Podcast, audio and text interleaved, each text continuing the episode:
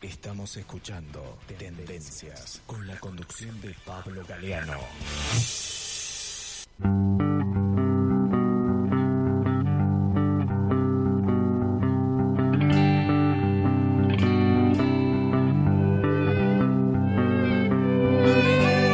Bueno, seguimos en Tendencias. Hoy un programa interesante para escuchar. Y les cuento que el martes pasado hubo un Zoom, o vía Zoom, no sé cómo se dice, vía Zoom, hubo una charla debate muy interesante sobre COVID en el año 2021. Digo, después de haber pasado semejante año, el 2020, es interesante ver qué se viene para este año, 2021. La charla fue organizada por el radicalismo de la ciudad de Buenos Aires, más puntualmente algunos comités del radicalismo. La Comuna 14, por ejemplo, el Estracera fue uno de los convocantes, después el Ateneo de la Democracia, el UCR, también el comité Jorge Consoli y varios otros comités como el Ateneo de los Vecinos de Palermo, que organizaron esta charla, COVID 2021, que se realizó, decíamos, el martes pasado y contó con varios expositores, entre ellos Marcela Rousseau, quien es licenciada en farmacia, experta en evaluación de medicamentos y farmacovigilancia, Gabriel Montero, quien es especialista en salud pública de la Universidad de Buenos Aires y gerente del Hospital Italiano, y Rubén Cano, médico sanitarista clínico y especialista en enfermedades infecciosas.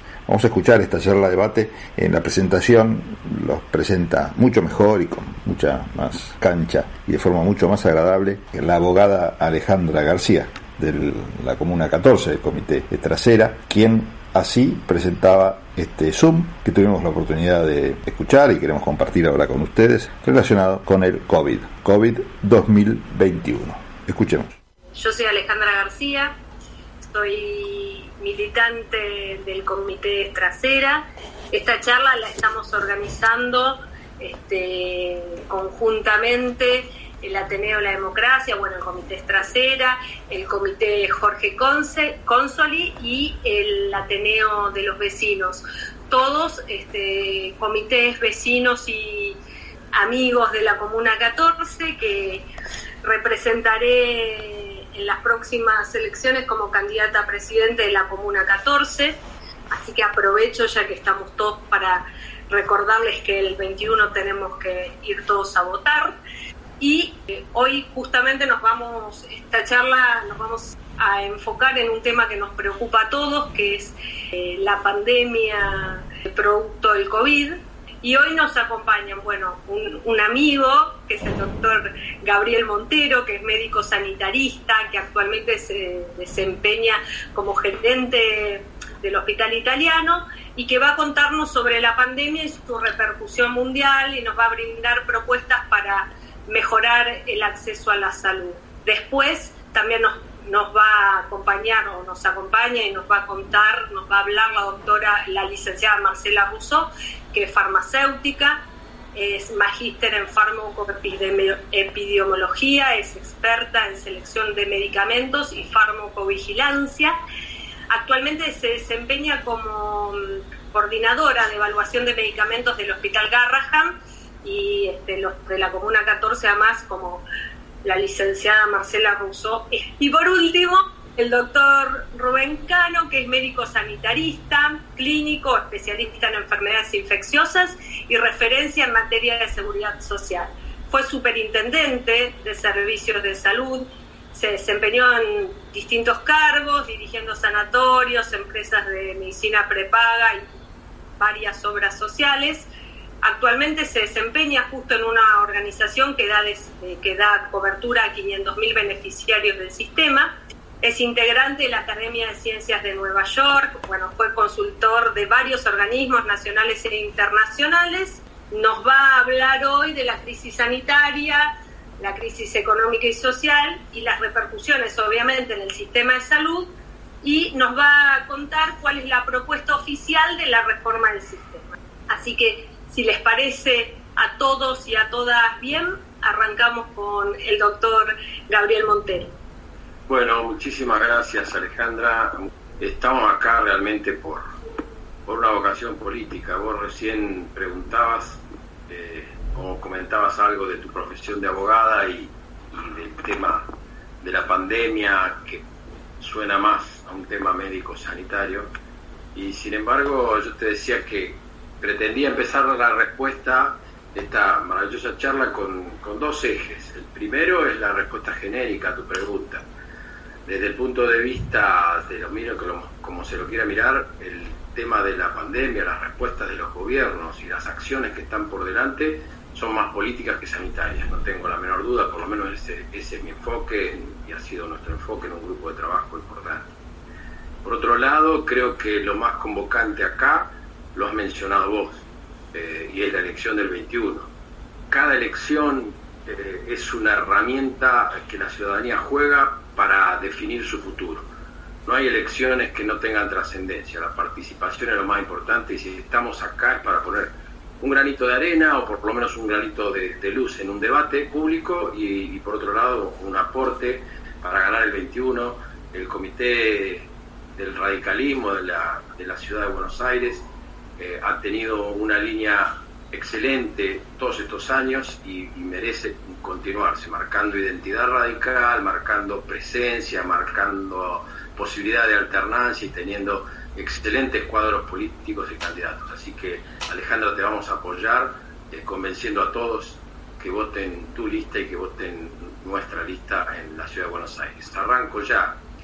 Y digo que es político porque al principio de esto, nosotros escribimos unos primeros documentos donde decíamos que esta pandemia, eh, de la que sabíamos muy poco, iba a generar sin ningún lugar a duda un, un grave problema sanitario, un tremendo problema económico y un devastador problema político. Yo creo que estamos en un mundo que arrancó ya muy mal, muy inequitativo, con mucha desigualdad que veníamos, surgían los populismos, autoritarismo, pero también cómo surgió una desigualdad que desde mediados de la década del 70 del año del siglo pasado vino devastando la posibilidad de la movilidad social y desencantando a las sociedades con la política. En ese mundo, ese mundo que probablemente ya tenía bastantes temas, eh, surgió esto que fue un cisne negro en un mundo oscuro.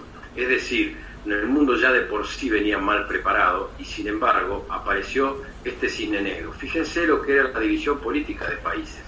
Cuando uno lo mira, y este es el mapa que más acostumbrados estamos a ver, y como políticos este, tratamos de hacer, o como militantes políticos tratamos de hacer análisis, cómo se van a mover los bloques geopolíticos, los países, las naciones, es bastante diferente que esta otra perspectiva, que es el peso relativo de las poblaciones que viven en cada uno de esos países y de esos continentes. Fíjense como algunos que tenían un tamaño normal se empiezan a adelgazar en su prevalencia y eso ya de alguna manera condiciona el futuro de su mercado, de su producción y de su vinculación con el mundo. Pero este es un poco más devastador. Este es el, mapa de acuerdo al peso de la riqueza que está distribuida en el mundo y allí se ve cómo de golpe se raquitizan continentes enteros porque en la participación de la riqueza prácticamente no tienen prevalencia. Vaya si eso es un tema político, pero cuando aparece un cisne negro como este coronavirus del que podemos decir que buena parte lo fuimos aprendiendo a nivel de mundo, eh, pero otra buena parte fue incertidumbre y azar.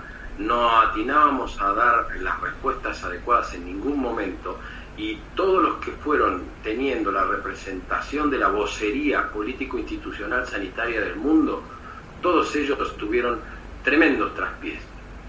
No es por, por eh, solamente personalizar en, en Tedros Adhanom, que es el secretario general de la OMS, pero los, los desastres de la OMS fueron bastante mencionados en todos lados, porque además de eso, ustedes piensen que al principio era muy errática la comunicación de casos, y, errática no me estoy refiriendo a pequeñas cosas, estoy hablando de entre 50.000 y 5.000 este, cuando mencionaba la epidemia en China Luego que la transmisión, que no, no había transmisión interhumana, que la transmisión era entre animales y humanos, luego el tema de los asintomáticos que no, que no, que no eran contagiosos, eh, el tema que estaba focalizado en un área, recuérdenlo, y esto, y esto prácticamente duró mucho, más de un mes, algunos dicen incluso un poco de ocultamiento de cifras, el tema de los barbijos, no, no usar barbijos durante bastante tiempo, los viajes, no prohibirlos, los eventos multitudinarios, no, no suspenderlos, con alguna protesta específica por algún evento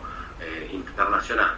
También en Argentina, la Sociedad Argentina de Infectología tuvo un, manejo errático al principio, después nos proveyó de un panel de expertos que eh, en muchos casos simplemente fueron algo así como una, una campana gigante para agigantar el, terror mediático con que se viene manejando esta pandemia. El, propio CDC de los Estados Unidos, los CDC mejor dicho, y Anthony Fauci que, negaban la importancia de los barbijos.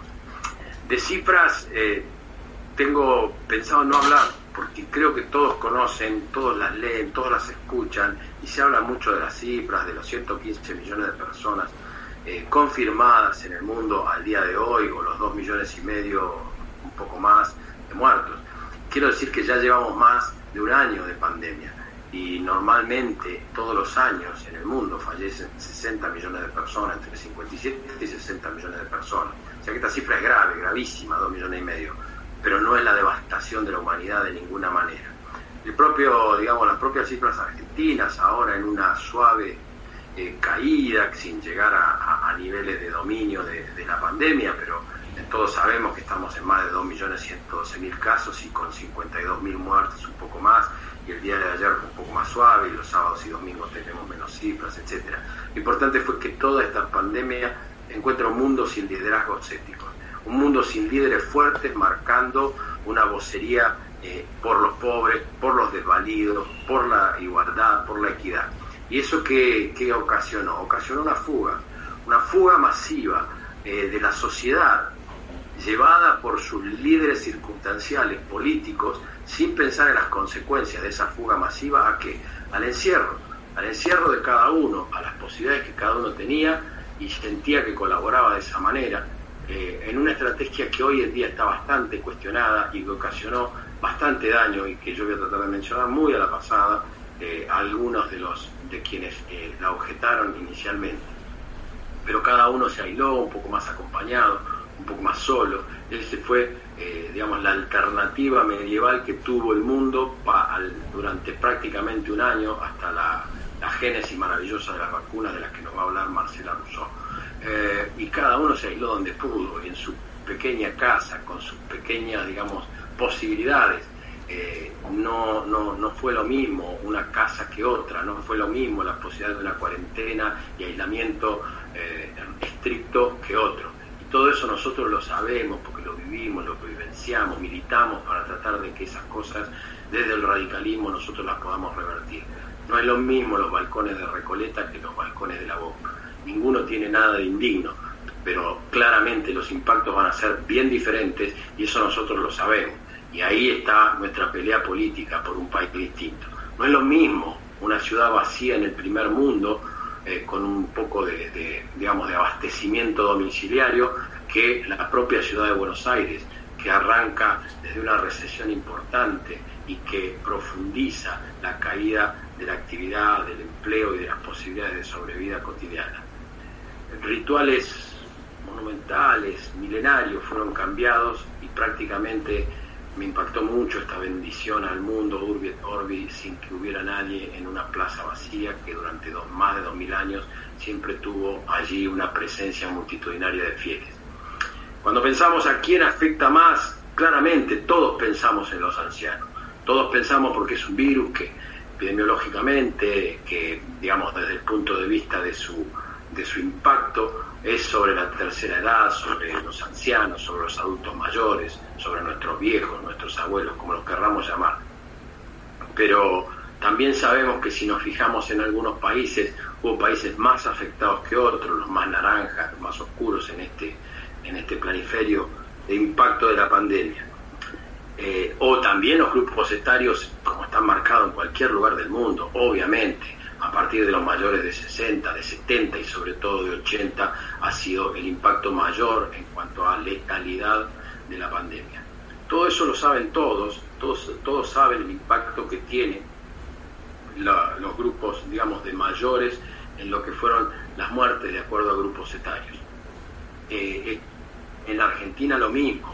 Este es un reporte que hace periódicamente la, la, dirección de mi hospital y acá se ve también cómo realmente eh, la contagiosidad, eh, o mejor dicho, primero hablemos de las curvas, de, de, estas dos curvas que son la naranja y la roja, la curva de letalidad de acuerdo al grupo etario Este, la naranja es de país, la roja es lo que nosotros venimos vivenciando en un hospital de alta complejidad.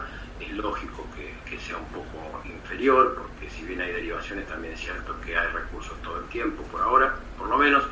Y cuando nos dicen que se contagian mucho más los mayores de 30 o la franja que va entre 30 y 40 años o la de 40, eh, no es tan así si lo miramos por el peso que tiene el impacto.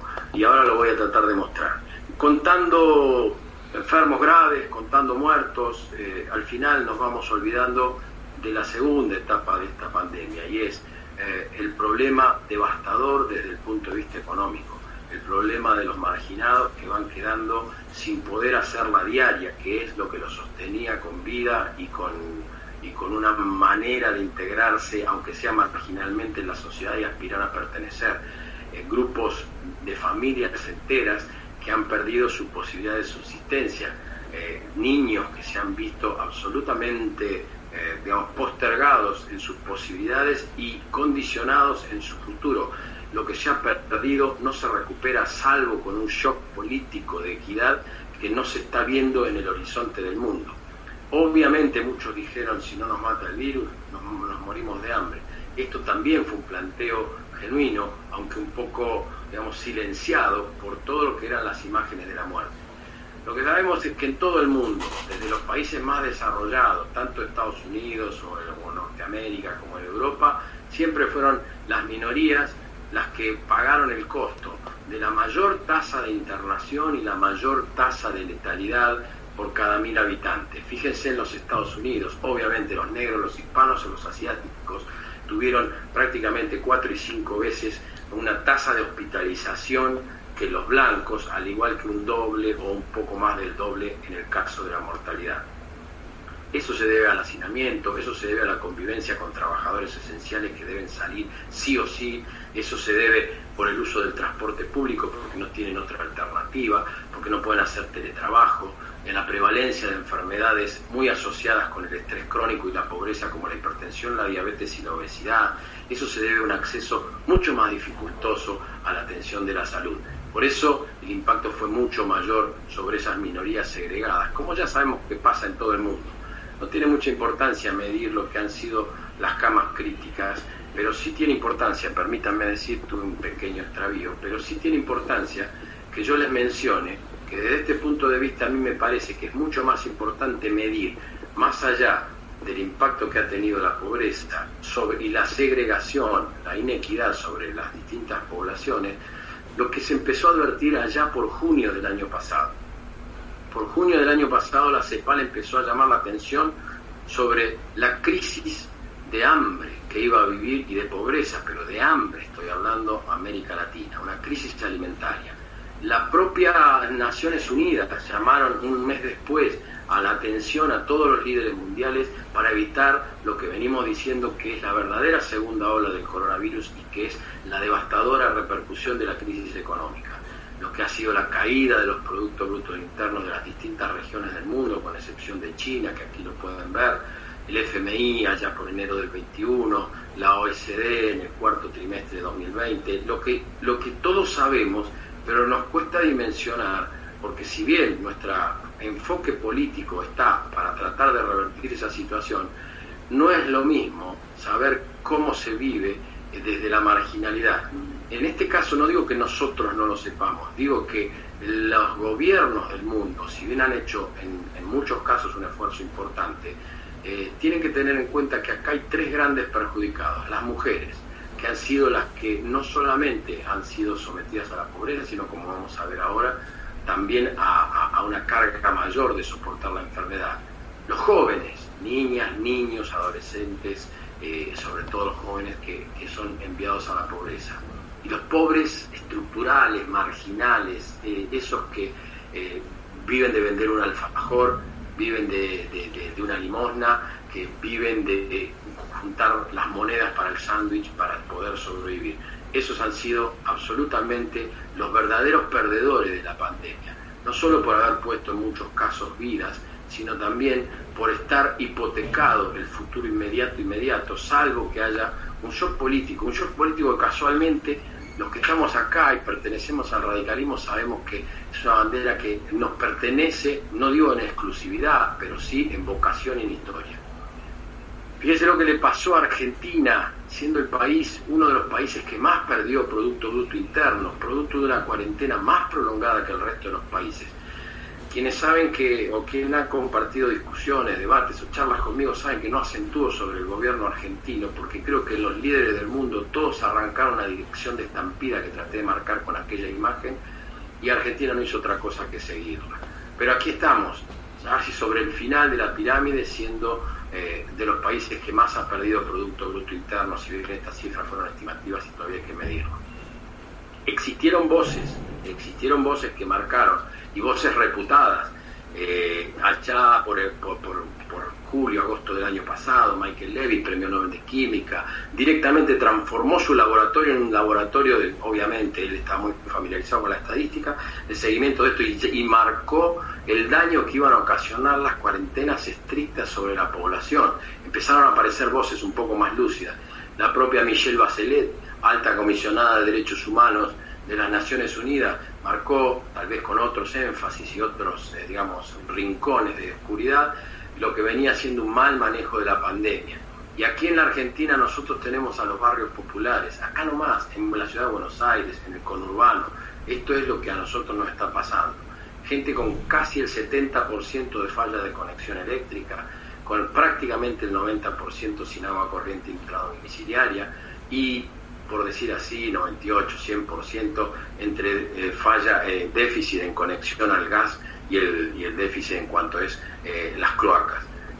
35%, un tercio de esta gente se calefacciona en el invierno que ahora, a partir de dentro de un mes, los fríos que se vienen, se calefacciona con la red eléctrica. Es decir, aquí hay un tema para, para pensar solamente cómo nosotros tenemos que hacer una propuesta para esto desde el punto de vista de lo que son el peso de los barrios marginales, eh, nosotros podemos saber que eh, de alguna manera, si miramos este mapa del área metropolitana, que es del Observatorio de la Deuda Social de la Iglesia, ustedes van a ver allí que lo morado, lo violeta, lo más, eh, digamos, tendiente a, sí, al violáceo, es, son las clases muy pobres e indigentes y las clases más populares. Este es el, el área metropolitana mientras que lo azul y lo verde es lo alto y lo medio alto. En el medio una franja de clase media que está pintada de un color amarillo. Esto es lo que a nosotros nos viene pasando en los 1.340 asentamientos que midió eh, el Observatorio de la Deuda Social, un poco más ahora en la próxima diapo, pero en la ciudad de Buenos Aires 40.000 hogares con 168.000 personas miden ellos, y en el conurbano otros 300.000 hogares con un millón de personas esto hace un área, eh, perdón, esto me volví a equivocar, esto hace un área metropolitana con un millón doscientas, eh, discúlpenme eh, el error, metí mal el dedo, con un millón doscientas treinta mil personas viviendo en condiciones de marginalidad en esta área metropolitana. Es decir, nosotros tenemos acá una situación a la cual representar, que es el 8% de la población del área metropolitana, sufrió qué cosas? Sufrió lo siguiente, sufrió obviamente la pérdida de empleo, que todos perdieron empleo. Acá ustedes se fijan lo que significa, en naranja es lo que son las suspensiones y en gris es la pérdida. Pero como se, como se puede ver, si bien hay un total a la izquierda, en la barra de la izquierda, con un 6%, un 8% de pérdida de empleo, en la barra de la derecha, que son los trabajadores marginales, prácticamente el 80% de ellos tuvo problema de empleo, suspensión o pérdida. Y si miramos posteriormente lo que les implicó a ellos, les implicó que más de la mitad de los trabajadores marginales no alcanzaban ni alcanzaron aún con la ayuda gubernamental, que me parece que fue una respuesta correcta de tratar de compensar con el IFE este, a 9 millones de personas me pareció absolutamente pertinente de todo punto de vista, no alcanzaban a compensar el ingreso necesario mensual. Eh, como les decía, el INDEC al medir los hogares del área metropolitana habla de que la mayoría de los hogares del área metropolitana tuvieron obviamente lo que fue un, problema laboral. pero mucho más aquellos que tienen niños, niñas y adolescentes, porque lógico, alguno de los componentes del hogar tuvo que darse al cuidado, generalmente fueron las mujeres, y eso les hizo caer el empleo. Eh, muchos de ellos, además, tuvieron, eh, desde todo punto de vista, una caída de ingresos que fue mucho más grave en los que tienen menor nivel de instrucción, algo que todos sabemos, pero que objetivado duele un poco más. El 27% recibió prácticamente una ayuda estatal, pero el 21% de los que recibieron eran nuevos recibiendo ayuda estatal. Es decir, 21% de las ayudas fueron a personas que nunca habían recibido esa ayuda, que tal vez fue insuficiente, pero fue algo.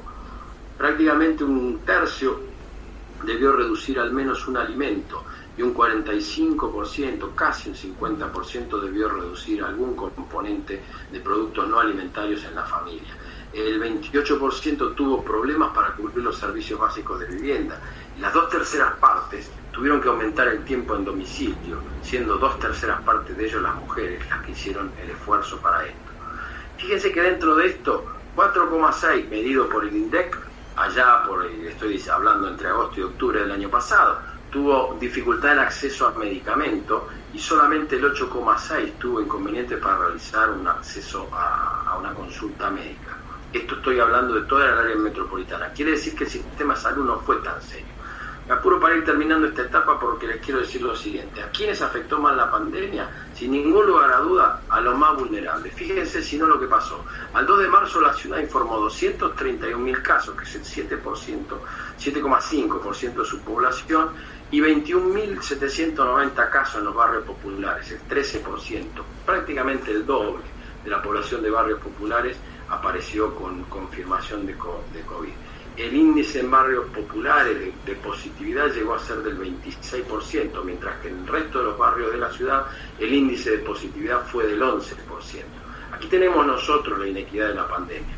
De la misma manera que les decía hoy, cuando uno mira los contagios y la letalidad, si bien todos sabemos que la letalidad es mayor en los, ancianos y en los adultos mayores, bueno, no es tan importante el tema de la tasa de contagios porque estas barras celestes que les puse allí son la distribución por grupos etarios por década de la población de la ciudad de Buenos Aires. Es decir, se respeta bastante bien con la salvedad de los niños, que pesan mucho más pero tienen mucho menos contagio, algo que todos nosotros sabemos y que debería hacernos reflexionar a través, eh, no a través, sino acerca de lo que necesitamos perder a los niños y este grupo que va entre los 70 y 80, que tiene más representatividad demográfica que de contagiosidad, y seguramente han sido los adultos mayores que alcanzamos a cuidar adecuadamente. Es decir, pero miren lo siguiente, para una, para una tasa de 76,8 eh, de promedio de edad de, los fallecimientos en la ciudad de Buenos Aires, fíjense lo que nos pasa en las distintas comunas.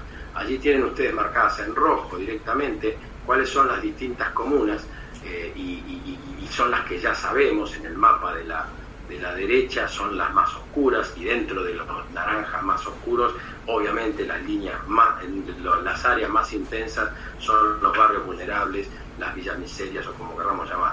Es la diferencia entre la boca, el promedio de, edad de los fallecidos en la boca es de 68 años y en Recoleta eh, o en Palermo en la Comuna 14 donde estamos es de 81 años. Esto quiere decir, ni más ni menos, que hay 13 años de diferencia en cuanto a lo que fue el trazador de edad de fallecimiento. Ahí hay algo para, para pensar, hay algo para seguir trabajando, porque nos está faltando. Y hablando de los chicos, eh, les quitamos la vacunación, no solo en Argentina, porque de vuelta, vuelvo a decir, en Argentina le pasó lo que le pasó en buena medida al resto de los timoratos líderes mundiales.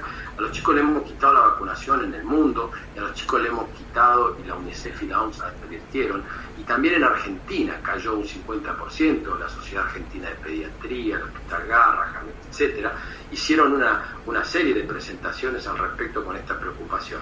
Pero también les quitamos esa sonrisa y ese guardapolvo blanco.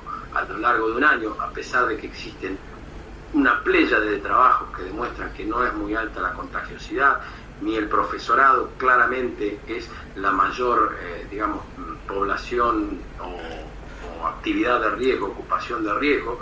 Eh, sin embargo, nosotros estuvimos un año por, por afuera del circuito educativo, haciendo un gap que es eh, tremendo de todo punto de vista. Y no lo digo, insisto, no lo digo no para no tener propuestas, pero tampoco para caer en una crítica fácil. Obviamente hay muchos trabajos que prueban que prácticamente la contagiosidad se, da vertical de padres a hijos y no de hijos hacia padres. Muchos metaanálisis incluso que prueban que es muy baja la capacidad de contagio hasta que se llega a la adolescencia. Es decir, se pudo haber hecho esto, se pudo haber hecho antes, se pudo haber hecho mejor. Y finalmente, para darle ya a Marcela, que todos querrán escuchar, este, obviamente hablemos de las vacunas. No está mal que la sociedad mundial haya tenido que tomar registro de la importancia de la investigación y de la inversión en investigación, en investigación pública, en investigación privada, en investigación básica y en investigación aplicada. Tal vez nos haya faltado en Argentina mucho más peso de las universidades, porque debieron convocarse con mucho más potencia, si bien algunas se han manifestado. Pero sí en el mundo la vacuna es de alguna manera la salvación y a, lo que ahora es un poco más científico más racional aportar. Bueno, eh, la Universidad de Duke hizo este velocímetro de vacunas y fíjense las conclusiones a las que se llegó. En, la gráfica de la izquierda están los laboratorios, su producción en naranja, la producción 2020, toda vendida y prácticamente en un naranja más clarito, un poquito más para vender, y en celeste lo que van a producir eh, para el año 2021 en la gráfica de la derecha tienen los países y las cantidades de dosis que han adquirido antes de que estén terminadas de empaquetar o de, envasar, eh, y esto marca claramente que los países más ricos se han tomado obviamente un mayor nivel de dosis de vacuna. Aquí tienen eh, esta, esta gráfica que es muy demoledora, 4.200 eh, millones de dosis de vacunas en los de altos ingresos, 1.200 prácticamente en los de ingresos medio altos, eh, solamente no, perdón, 900 millones de vacunas para los de ingresos medios y 670 para los países más pobres. Ha habido un señalamiento bastante interesante que hizo al respecto, eh, no solo los distintos digamos, filósofos, políticos y pensadores mundiales, la distribución de las vacunas inequitativa va a hacer que el virus siga propagándose, mutando, porque los coronavirus mutan. Eh, hay un estudio de que, que habla del nacionalismo de vacunas, que podría costar 4.500 millones de dólares, pero la OMS viene diciendo lo siguiente. Hay 10 países que han aplicado el 75% de las vacunas y 130 países que no aplicaron ninguna. Hay países que tienen conflictos políticos, conflictos, conflictos bélicos, eh, que están absolutamente, prácticamente fuera de la agenda de vacunas del mundo. El costo del acaparamiento, las Naciones Unidas lo, lo calculan en 9 mil millones de dólares. Y dicen, si no hay este, una vacunación de todos, si no nos salvamos juntos, nadie quedará eh, obviamente a salvo.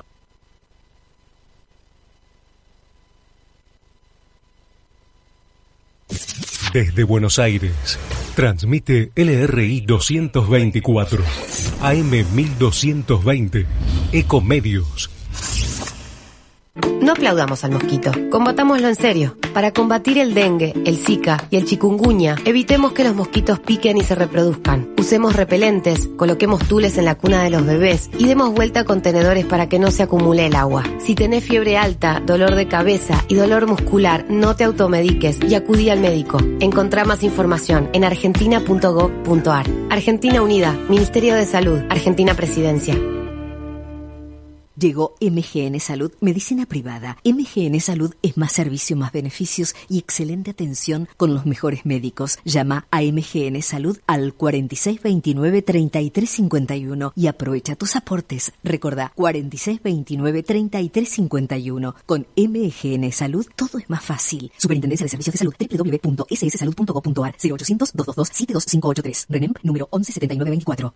La Cámara de Comercio Italiana en Argentina ha creado la categoría de socio digital para que desde la distancia las empresas pymes y profesionales puedan acceder a oportunidades comerciales, cursos online y asesoramiento gratuito en comercio exterior, economía, créditos ilegales. Comuníquese al 011 481 65900 011 481 65900 o enviando un mail a ccibaires@ccibaires.com.ar. Asociese, los esperamos. Podés vernos en vivo en ecomedios.com. Ecomedios.com. Contenidos audiovisuales. Este verano viví la costa de Vicente López como si fuera la primera vez. Venía a hacer deporte al aire libre, a pasear, a juntarte con amigos y amigas, a andar en skate o rollers. Venía a hacer lo que más te guste. Vivila, es tuya. Conectate con nosotros. Contestador 5 254 2353. Tendencias. Conte de testamento, conte de tenaz, conte de totalitario, conte de trampa, conte de tranquilidad, conte de tapujo, conte de títere, conte de taquilla, conte de tesón, conte de tumba, conte de tosudo, conte de transmitir, conte de trampa, conte de trascendente, conte de tedio, conte de tempestad. Eh, conté de tilo. Sí, sí.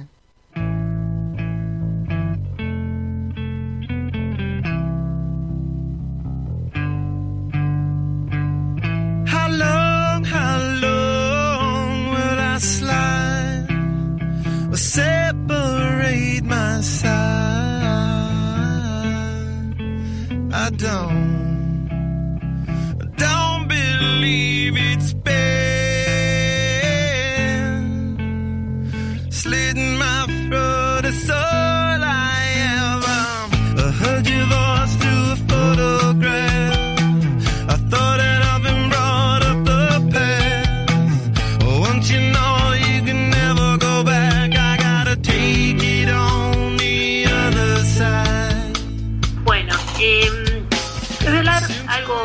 Cosas, cuestiones básicas de vacunas, porque realmente eh, durante la pandemia ha habido información y también desinformación, ha habido falsas noticias y eso ha creado mucha incertidumbre y mucho dolor también.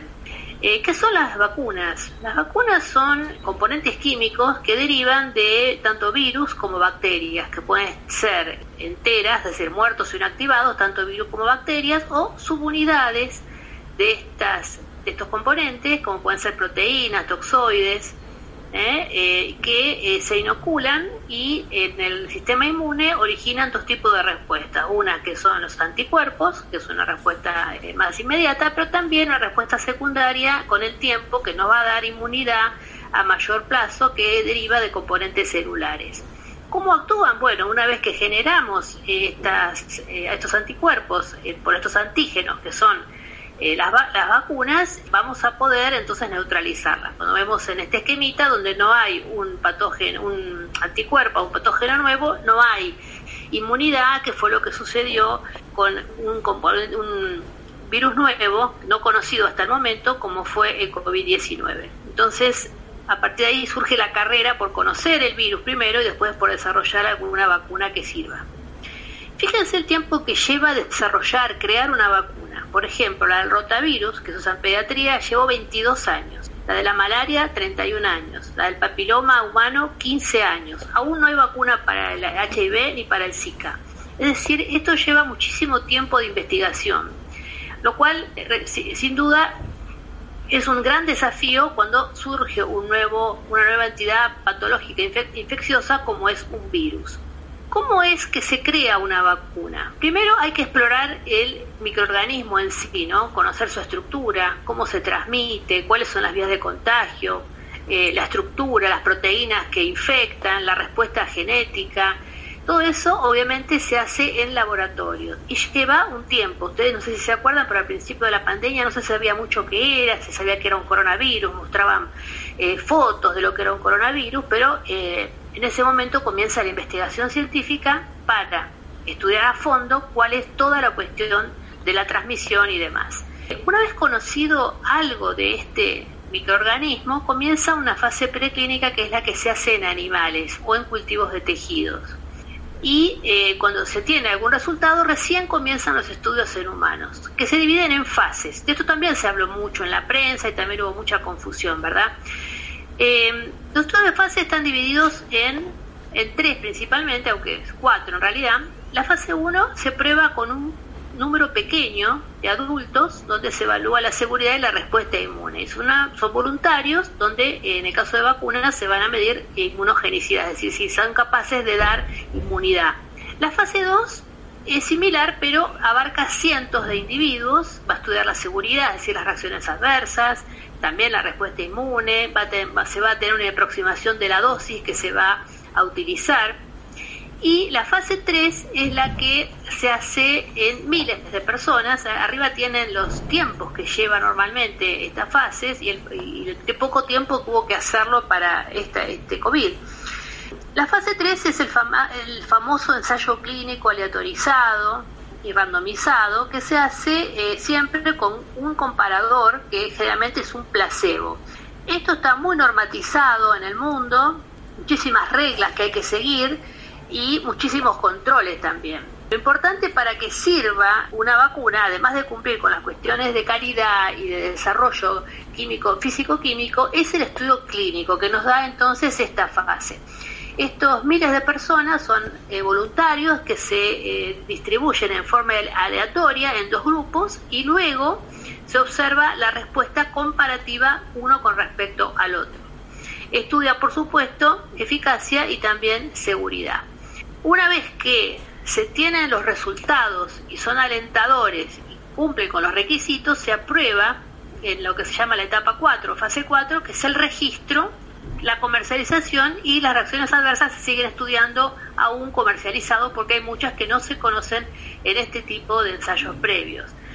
Luego viene la autorización, eh, o sea, las distintas eh, agencias reguladoras, como puede ser, por ejemplo, la, la, nuestra es el ANMAT, existe la FDA, existe una continental en Europa, y el proceso que se tarda en producir una vacuna tarda aproximadamente unos 22 meses y se dedica mucho tiempo a un control de calidad, más en el caso de, una vacuna. Entonces, como vemos, es un proceso bastante largo, bastante tedioso, que involucra muchísimos científicos, muchísimos voluntarios y también una logística en el seguimiento de los pacientes que son los voluntarios, no son pacientes, son voluntarios que eh, a los que se prueban las vacunas. ¿Cuál es la situación de la pandemia? Primero, tener la vacuna en menos de un año es algo extraordinario para la ciencia, es algo inédito en la historia de la ciencia. Nunca se ha logrado un desarrollo tan extremadamente rápido de una vacuna que surge así eh, en una época moderna, digamos, de la investigación. Pero igual sigue siendo un hito en la historia de la, de la ciencia. Y en las enfermedades virales, como es el COVID, se espera que pueda controlarse con la vacunación, ya que todos los medicamentos que se han probado hasta ahora no han sido demasiado prometedores, no han resultado eficaces. Entonces, en general, los virus y todos los virus respiratorios eh, tienen eh, el, control que podemos suponer para una pandemia es a través de la vacunación.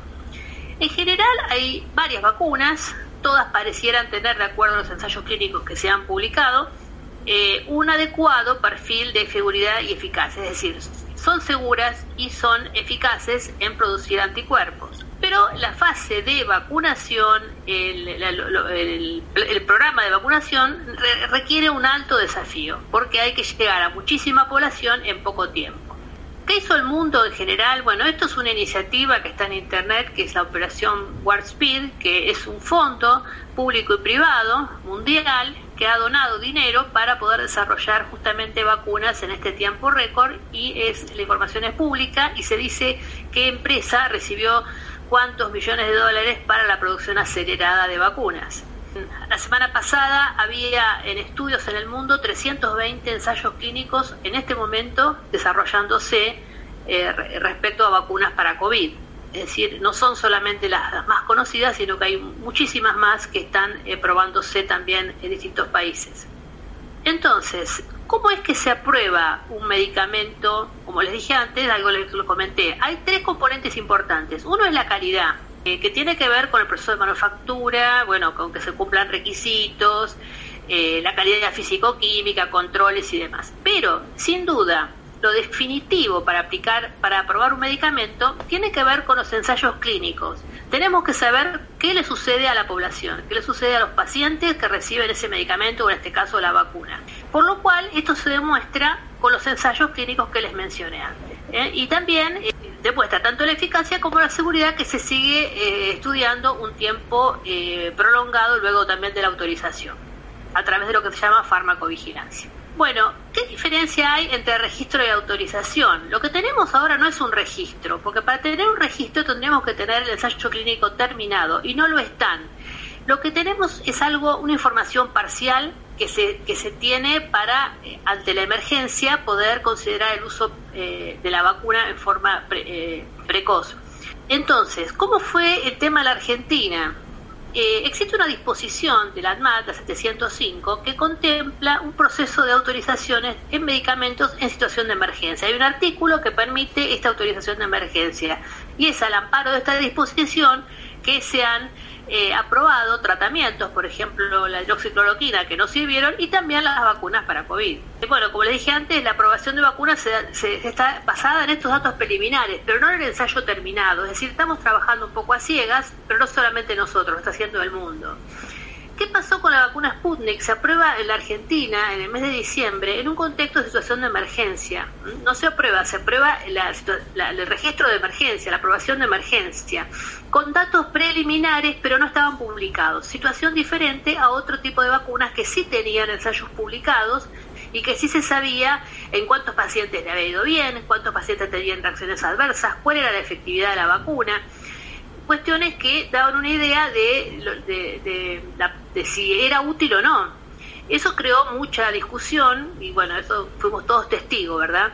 Pero realmente fue una situación irregular desde el punto de vista eh, de registros aprobarla sin tener ese estudio preliminar. También se aprobaron, bueno, la de Oxford AstraZeneca del Reino Unido, la Covishield de India, que es la misma pero producida en la India, eh, la Sinopharm de China y la Pfizer, que finalmente no se pudo concretar la compra. Los datos de todas estas vacunas y de muchas otras son generalmente buenos. No obstante, no tenemos aún eh, conciencia de lo que puede pasar cuando termine el ensayo clínico. Siempre esto, esto realmente se va a saber, la verdad absoluta, eh, cuando termine el ensayo clínico. ¿Cuándo va a ser eso? Calculamos que a fines del 2022, con suerte, hay algunas poblaciones que aún va a seguir después del 2022. Las mutaciones, ¿qué, ¿cuáles son las sorpresas? ¿Qué es lo que nos falta conocer? Bueno, hay cuestiones que hay que estar preparados para saber, que son que el virus puede mutar y eso es esperable con cualquier virus. Entonces es probable que con el tiempo las vacunas sean menos eficaces y haya que producir nuevas variantes de las vacunas de acuerdo a sus componentes activos. Como sucede, por ejemplo, con la vacuna de la gripe, que todos los años se hace con cepas diferentes. Esto es esperable, lamentablemente, que suceda. Pero bueno, los científicos esto lo conocen. Lo que no sabemos tampoco es el tiempo de inmunidad que brinda las vacunas, es algo que se está estudiando, por eso todavía no se sabe cuánto hay que dar eh, una- un refuerzo una vez concretadas las dos dosis de vacunación. Bueno, ¿qué se puede hacer? La verdad que eh, quise dar un mensaje un poco positivo porque estamos todos bastante desesperanzados con lo sucedido, no solo por el COVID, sino por todo el manejo eh, sanitario y económico que hemos sufrido, como recién resumía el doctor Montero. En forma general, creo que la humanidad pudo cooperar, pudo participar y pudo tener un compromiso, si vamos a nivel global, que fue el desarrollo de vacunas, el desarrollo de información, el liberar plataformas, por ejemplo, de Internet eh, que eran pagas para tener acceso a información rápida y curar a los pacientes.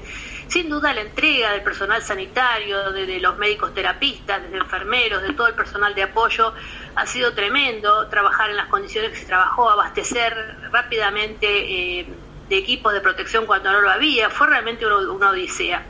Pero eh, eh, creo que en general eso se ha logrado con el compromiso de todo, hablando de una cuestión de, humanidad, ¿verdad?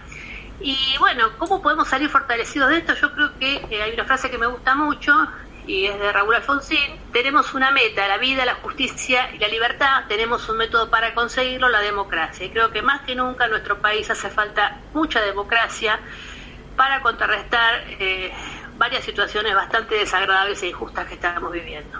Los argentinos estamos viviendo una situación, una, tormenta perfecta, porque se da la combinación de una profunda crisis este, sanitaria, una crisis económica complicada y repercute en una crisis social.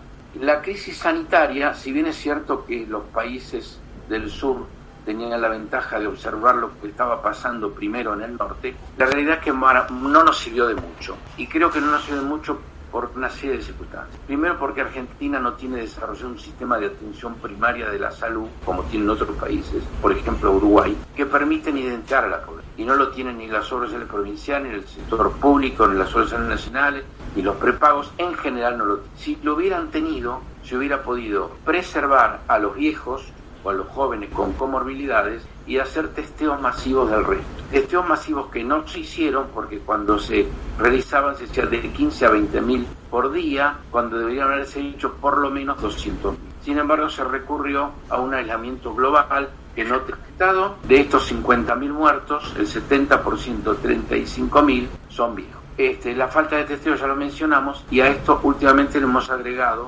como agravante la inconducta social que no es patrimonio de los jóvenes, pero es especialmente.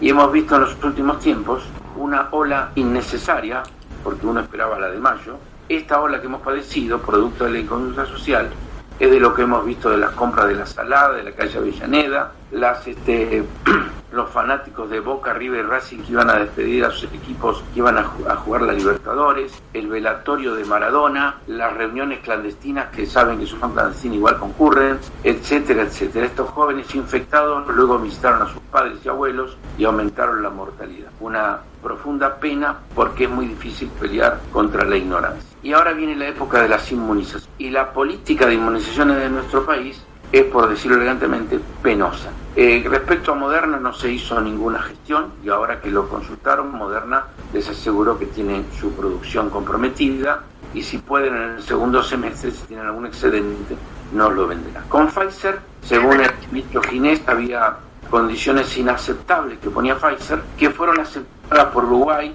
México o Chile, y nombro México y Chile porque ideológicamente están en la antípoda, pero ambos tienen Pfizer y están vacunando. Lo mismo con Sinovac, Sinovac recién ahora hay un de acuerdo, y con AstraZeneca supone que vamos a tener producción en abril, y ahora como dijo Marcela está viendo la Covishield, que es el genérico, digamos, de, de AstraZeneca. Lo cierto es que hasta ahora, que tenemos en disposición 1.700.000 vacunas, se han vacunado cerca de 750.000 con las dos dosis y 300.000 con la este, solo la primera. 750.000 dosis equivale a 5 días de vacunación en Chile. Chile está vacunando 150.000 por día y nosotros 30.000 por día. Este, para vacunar el 70% de la población y lograr la inmunidad, necesitamos tener al menos 30 millones de vacunas. Hoy por hoy tenemos 40. No quiero ser pesimista soy realista. Con este nivel de política de inmunizaciones vamos a tener inconveniente. No creo que en este año se alcancen lo deseable. es probable que la curva de inmunizaciones baje porque la propia enfermedad lo genera. Hoy tenemos 2 millones de infectados, pero no sabemos en realidad confirmados, no sabemos cuántos se han infectado y no están confirmados. Este, algunos dicen que hay que por 7. Si así fuera tendríamos casi un tercio de la población infectada. Esto a veces justifica la caída de la curva porque se da en, este, inmunología lo que se llama el PQE, que es el punto de quiebre de enfermedad, y aunque no se llega a la inmunidad deseable de más de 70, con un 30% de la población infectada, el virus encuentra pocos candidatos y se da la baja de la... Esta crisis sanitaria repercutió también en la crisis económica, que si bien es cierto afectó a todo el mundo, el gráfico que mostraba Gabriel decía que nuestro país era de los que más habían perdido. Mientras nosotros perdimos entre el 10 y el 12% del PBI en el 2020, nuestros vecinos perdían la mitad. Esta pérdida del 10% del PBI se refleja en la caminata diaria por la ciudad. Uno basta que vea los locales, cómo ha afectado y algunos gremios en particular. Comercio, construcción, gastronomía, particularmente afectados. Hay otros que no han sufrido esto. Este, los estatales, en general no hubo pérdida de, trabajo de los estatales. Tampoco lo hubo del gremio de FATSA, de sanidad, por cuanto si bien hubo algunos centros médicos con problemas que tuvo que cerrar o alguno que otro sanatorio, en general FATSA no tuvo inconveniente. Este, lo han tenido Tampoco lo han tenido algunos gremios como el gremio de aceiteros, porque hubo un mayor consumo de aceites en las casas, o de los molineros por las harinas. Una gran pérdida de las empleadas domésticas. que como muchas están en negro, se calcula, no se confirma, que hay cerca de pérdida de 300.000 puestos de trabajo. Que corrobora los gráficos que mostraba Gabriel. 10% de caída del PBI es 4 millones de puestos de trabajo caídos. Entre en relación de dependencia, informales, changas, monotributistas, etc. Hoy en nuestro país, nuestro país tiene 18 millones de habitantes en edad económicamente activa, es decir, que tienen entre 18 y 65 años. De estos 18 millones de habitantes, groseramente digo, hay 6 millones que trabajan en la actividad privada, 3 que trabajan en la actividad pública y 9 millones que no tienen trabajo. Esto hace que nuestro país sea hoy un país inviable en este. Y esto corrobora todos aquellos este, slides que nos pasaba eh, Gabriel de la distinta repercusión respecto a los distintos estratos. Esto ha generado una profunda crisis social y hay una caída y se ha dado la indeseada movilidad social descendente, donde cada uno fue cayendo un poquito en este estrato social. En medio de esta situación complicada, aparecen propuestas de eh, los grupos del gobierno de hacer una reforma integral del sector salud. Lo propicia la vicepresidenta y tiene dos mentores ideológicos, digámoslo así, que son Nicolás Kepler y Mario Robert del Instituto Patria. Ellos propician impulsar el SNIS, el Seguro Nacional de Salud. El Seguro Nacional de Salud fue impulsado por ley por Domingo Liotta, un hombre del italiano, ya que está Gabriel ahí, en 1974. Nosotros naturalmente estábamos de acuerdo de esto, porque uno de los coautores fue Aldo Neri, y se implementó en 1974, pero en 1978 el gobierno militar lo derogó. Se impulsó parcialmente en cuatro provincias. Lo derogó por la presión de dos sectores. El sindicalismo, que no estaba de acuerdo porque tenía ocho años de vigencia de la ley de obras sociales, y las empresas de medicina prepaga, que también empezaron a desarrollarse a partir de 1970. Un segundo intento, también frustrado, ha sido la ley 2361, de la cual Neri fue el impulsor, la del seguro de salud, que hoy está vigente, pero no operativo. Lo que plantean este, tanto el Kepler como el Robert es que nuestro país tiene un sistema fragmentado y inequilibrado, cosa que, que sea fragmentado no sería un inconveniente, porque podrían darse distintos fragmentos siendo todos eficientes y equitativos. El problema es la inequidad que se observa en el sistema. Lo que no recuerdan los este, oficialistas es que en los últimos 30 años el, el- el peronismo gobernó 24 y no generó ninguna reforma estructural. Habría que recordarles que durante la década de Menem no solo no se generaron ninguna reforma estructural, sino que se prohibió, por ejemplo, la desregulación de las sociales. La desregulación, que era una idea eh, conveniente aparentemente, por cuanto hasta ese momento quien estaba en una obra social estaba cautivo de ella. Entonces le daban la alternativa al beneficiario y estaba disconforme de ir a otro. Y esto motivaba a que quien dirigiera la obra social dijera, hagámoslo bien porque se van a ir. Lo, lo bueno del objetivo terminó siendo un inconveniente por cuando esta desregulación llevó a aquellos este, trabajadores que tenían mejor aporte. Y no se cumple una premisa clara de todos los sistemas de seguridad social, no importa el modelo que se adopte en el mundo, y es que el joven financia al enfermo, el sano, eh, perdón, el joven financia al viejo, el sano financia al enfermo y el de mayor capacidad contributiva al que tiene menor. Muchas obras sociales actuaron de fronting para que los prepagos tomaran a lo que se ha llamado el descreme, es decir, se ha llevado a aquellos beneficiarios o con mejor aporte, o jóvenes, o sano, o las tres. Este, eso re- respecto a los últimos 12 años de gobierno K, los ministros Inés, Mansur y Goyan, hoy ministros, tampoco hicieron cambios estructurales. Salvo, por ejemplo, en la última gestión, donde el gobierno de Goyan, este, con su superintendenta, incautó 30 mil millones de pesos al sistema para financiar la caja de las obras. Que por suerte se, se recompuso en el gobierno anterior y sirvió para el año pasado suplir la caída de recaudaciones que tuvieron las obras sociales respecto por la caída de su. La situación es complicada, pero lo que propicia este, este, el grupo es hoy por hoy inconveniente por dos motivos. De los 44 millones de argentinos que hay, atienden en dos universos distintos. Hay 22 millones que dependen de las provincias, que no tienen ninguna injerencia al ministro de Salud Nacional de turno. Estos 22 millones son 7 millones de beneficiarios de las obras sociales provinciales, o sea, empleados públicos provinciales, más 15 millones que son argentinos que no tienen cobertura formal y recurren al hospital. Ahí no tiene ninguna injerencia la, autoridad nacional. Para actuar sobre el sistema nacional había que reformar la constitución. Por los otros 22 millones hay 12 millones que se encuentran en las obras sociales, en la- dependiendo de la superintendencia, 2 millones de monotributistas, y las empresas de medicina prepaga, que si bien es cierto tienen 6 millones de beneficiarios, puros tienen 2 que hacen aporte propio, porque los otros 4 son aquellos que mencioné de esos que participaron de la más 5 millones del PAN. Estos 22 millones sí dependen de alguna forma del ministro de Salud, siempre y cuando los ministros de Salud tengan a su cargo la superintendencia del PAN, cosa que no ocurre en esta gestión ni tampoco ocurrió en la gestión anterior. Es decir, la política de seguridad social y del PAMI no fue ejercida por el ministro de Salud. ¿Se pueden hacer reformas en ese contexto? Se pueden hacer. Este, eh, hizo una mención Gabriel de todos los documentos que nosotros hemos elaborado y algunos títulos simplemente porque no da para más, salvo que haya algunas preguntas para ampliarlo. Por ejemplo, en el tema provincial sería este, atinado efectuar seguros provinciales donde cada provincia sobre su- la base de su seguro social provincial incorpore un seguro público para los que no tienen cobertura formal con este, cobertura público-privada para, para aprovechar este, estructuras y con una negociación con Nación sobre el financiamiento de estos que no tienen cobertura formal. Las obras sociales requieren una profunda modificación. Hoy hay 40 obras sociales que tienen más del 60% de toda la cobertura. Hay 150 obras sociales que tienen menos de 10.000 beneficiarios y 100 obras sociales que tienen menos de 5.000 y su permanencia solo beneficia a quien la conduce. Los beneficiarios no tienen la cobertura necesaria. El programa médico obligatorio, que fue una buena idea, está profundamente desactualizado. Un PMO desactualizado, hoy necesitaríamos cerca de 2.500 pesos per cápita para poder. Eh, las obras sociales, excluidas las obras sociales de dirección, tienen un ingreso promedio de 1.800. Claro que es promedio, algunos podrán tener 3.500 y otras 700. La realidad es que el 50% de las 270 obras sociales hoy no logran cubrir un PMO obsoleto.